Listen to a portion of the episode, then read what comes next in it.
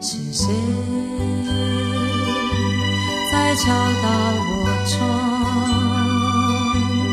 岁月如歌，因为这是心里的歌，歌里珍藏着一个故事，一段岁月，一个朋友，一段感情。一天一首成名曲，打开记忆闸门。欢乐的情景，慢慢地浮现在我的脑海。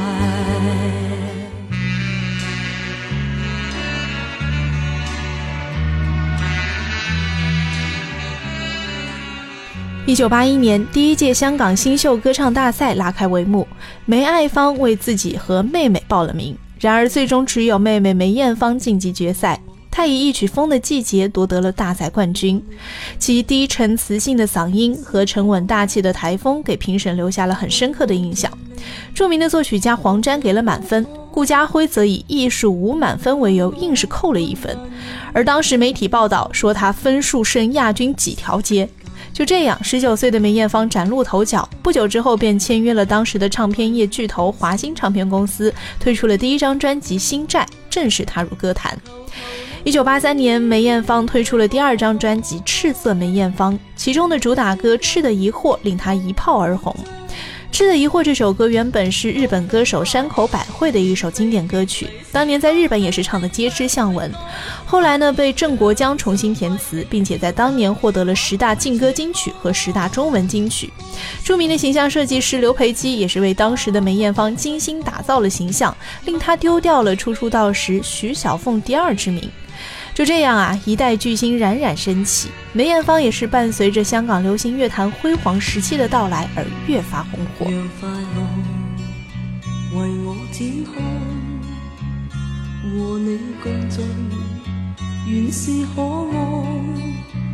为我尽力镀上光彩，无奈我运难以因你改。